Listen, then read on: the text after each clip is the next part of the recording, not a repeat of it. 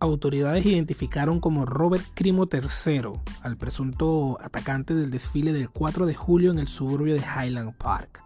De acuerdo con las autoridades, siguen de cerca a Crimo, de 22 años, quien sería residente de la zona.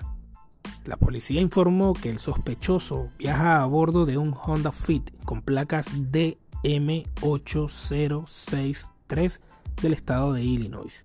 Autoridades indicaron que el sujeto puede estar armado y debe ser considerado como peligroso. Fue esta mañana, cerca de las 10:15 am, cuando se reportó el tiroteo en el desfile en Highland Park.